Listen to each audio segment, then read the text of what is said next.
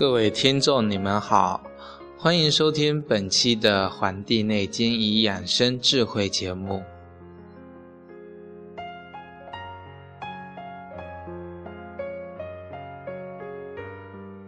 本期《黄帝内经与养生智慧》节目呢，将跟大家一起来讲解《黄帝内经》第五章《阴阳印象大论篇》。那么，之前我们已经讲过《阴阳印象大论篇》的上半部分，今天我们来讲中间这部分。因为《阴阳印象大论》这一篇的篇幅啊比较多，所以我分为三期为大家讲解。那么皇帝问说：“我听说上古时代的圣人啊，讲究人体的形态。”分辨内外的脏腑，了解经脉的分布、交汇、贯通，有六合，各依次经之许。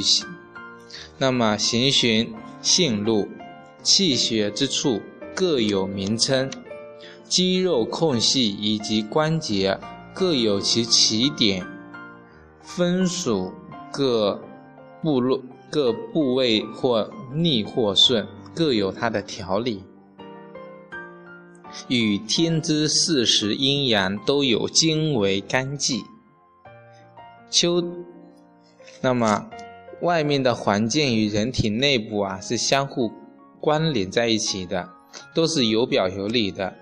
那么皇帝就问他的老师了：这种说法正确吗？啊，皇帝啊，岐伯回答说：东方应春啊。这个阳生而日暖风和，草木生发。那个木气呢，能生酸味，酸味能滋养肝气，肝气又能滋养于筋。那么筋膜柔和，则又能养心。肝气关联于木。这个它在自然界的这个深远微妙是无穷的，在人能够知道自然界变化道理，在地呢能为生化万物，大地有生化，所以能产生生物，人能够知道自然界变化的道理，就能够产生一切的智慧。宇宙间的深远微妙是变化莫测的，一切的变化在天空中为风气。在地上为木气，在人体为金，在五脏为肝，在五色为参，在五阴为解决，在五声为呼，在病变的表现为卧，在七窍为目，在五味为酸，在前置变动为怒，怒气能伤肝啊，这个悲呢能够抑制这个怒。所以风气能伤筋，燥能够抑制风气，食过食酸味能伤筋呢。这个辛味啊，能够抑制酸味。这个告诉我们的是 东方应春啊，东方对应的是春天，然后按照它的一切的这个关联，给我们讲解了五脏。五色、五音、五声、五行是相互对应的关系，告诉我们怒呢会伤肝的，那么悲能够抑制住怒。比如一个人特别的生气，生某个人的气，那么这个怒气一下子就上来了，那么。因为人呢，两两胸之中有一条经脉是走这里过的，走肝过的，那么怒气上来，容易就导致肝郁。所以啊，这个一生气伤肝。可是如果给他听到悲伤的事情的话，这个悲伤啊，一下子就阻挡了这个怒气呀。这个就是相生相克的道理。像有的人食酸过脱，容易全身发软，这是伤害到我们的筋了。那么，吃一些辛味的东西，能够抑制住这个情况。那么，我们再说南方。南方是应夏的呀，阳气盛而生热，盛热盛则生火，火气能够产生苦味，苦味能够滋长人的心气，心气能够化生血气，血气充足呢，又能够生脾。那么心气啊，它关联于我们的舌头。这个它的变化呢，在天为热气，在地为火气，在人体为血脉，在五脏为心，在五色为赤，在五阴为微，在五声为笑。在病病的表现呢是忧。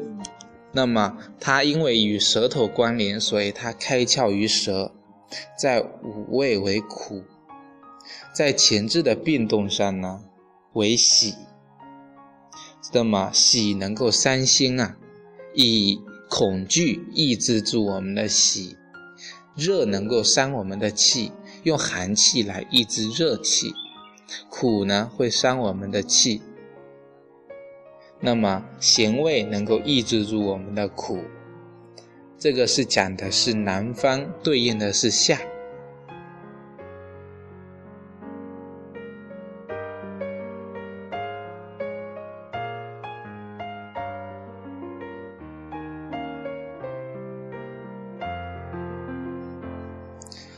我们再来讲讲这个中央脾土啊，中央对应的是我们的长夏。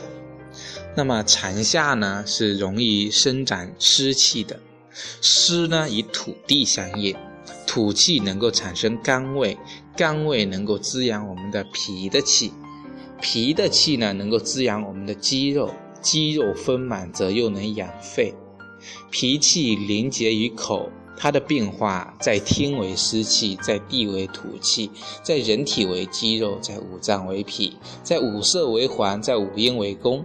在五声为歌，那么在病病的表现呢为会，在窍为口，在五味为肝，在情志的变动上是为湿的，湿虑啊能够让人伤脾，用怒气呢抵挡我们的思虑，能够抑制住。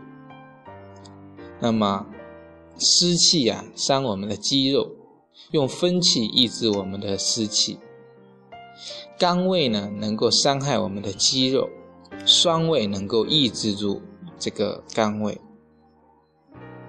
那么西方啊是应秋的，秋天呢天气急而生燥，燥与精气相应，精呢能够产生腥味，腥味能够滋养我们的脾气。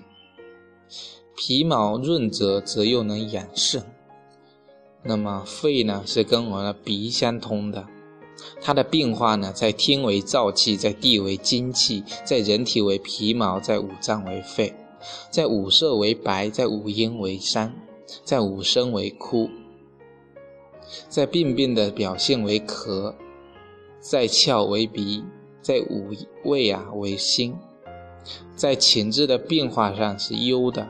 忧能够伤肺，以喜抑制住忧；热能够伤我们的皮毛，那么寒呢，就能够抑制住热。辛味啊，能会伤害到我们的皮毛，那么苦味呢，能够抑制住这个辛味。我们再来讲最后一个，北方应冬啊。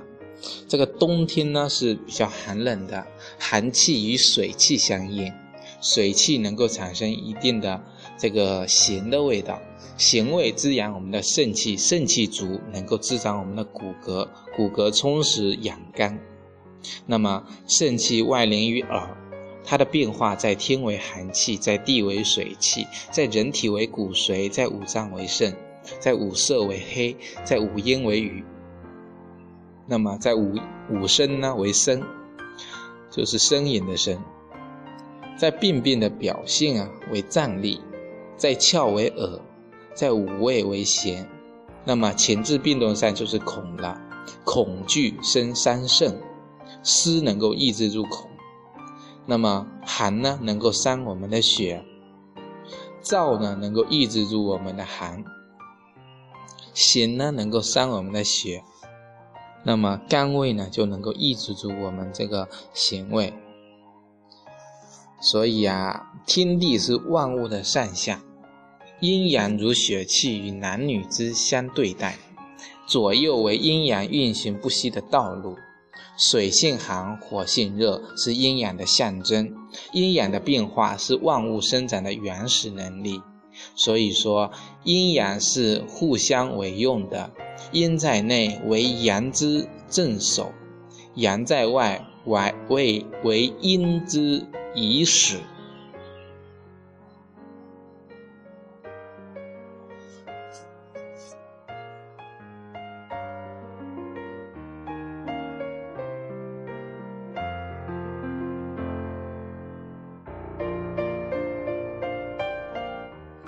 感谢大家收听本期的《黄帝内经与养生智慧》节目，咱们下期再会。